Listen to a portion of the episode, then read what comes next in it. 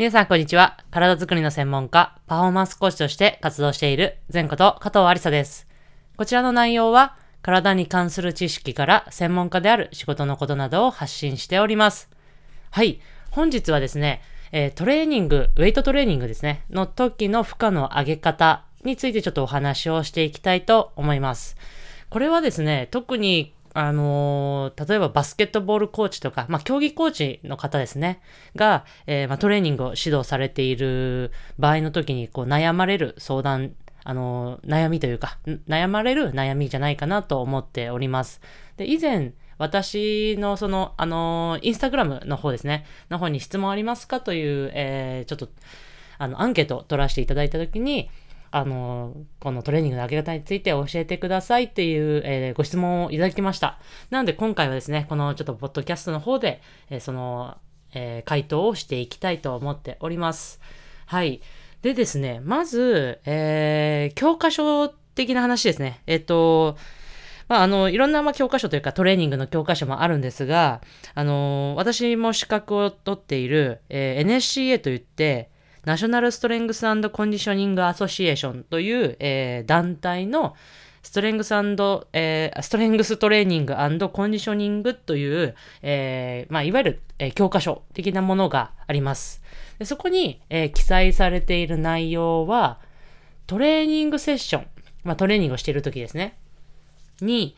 2回連続でその重量、えー、例えばスクワットをしている時に、えー、60キロ持ってましたと。で、その60キロを2回連続で、えーえー、やった時に、最後の、えー、3セット目で、例えば10回ではなく、えー、2回多い、12回できたら、えー、次のセッションから重量を増やすという、えー、記載があります。まあ、えー、まあ今お話しした通りなんですが、例えば、えー、60キロでじゃあスクワットをしていましたと。で、それがあの3セット組まれていたと。えー、メニューの中で組まれていプログラムの中で、えー、3セット組まれている中で、えー、3セット目の時に、まあ、10回じゃなくて、えー、12回できちゃった、できちゃったと。であれば、えー、次の、えー、まあ、その、あさってなのかわからないですが、その次のウェイトトレーニングのセッションの時には、えー、スクワットの、重量を、えー、60キロから、えー、また増やしましょう。で、その時は、まあ、2.5キロとか、えー、5キロとかで、えー、まあ、その人のその方のレベルに合わせながらですが、え、増やしていくという、え、内容になっております。ただですね、ここで問題になってくるのが、ま、選手によってはですね、ちょっとあんまりこれよ、良くないことですが、例えば本当はこう、全然10回余裕で、12回できるのに、あ全然できませんみたいな感じで、こう10回しかやらないみたいな選手もね、中にはいるかもしれません。で、ただ、しかもこれも反対にですね、もう無理やり、もううわーってどんなフォームになってもいいから、こう、やろうと思えば12回できますという選手もいると思います。なので、えー、これ、例えば、そのバスケットボールとか、まあ、あの、いろんなスポーツの、えー、練習と同じなんですが、まあ、どこをポイントにして考えるかが重要なんじゃないかなと私は思っています。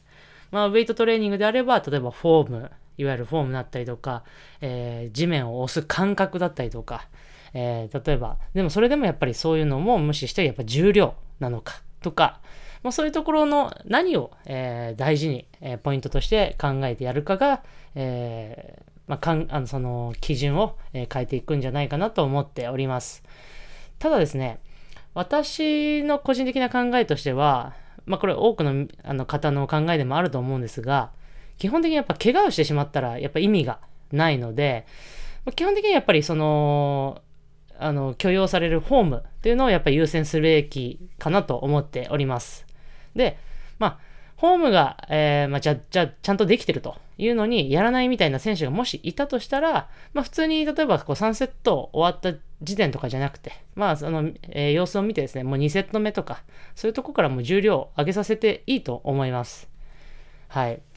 なのでですね、あのー、いわゆるこのパフォーマンスコーチだったりとか、ストレングスコンディショニングコーチが、まあ、常駐していないチームだったりとか、まあ、いわゆる学校の先生が、えー、指導される場合とかであれば、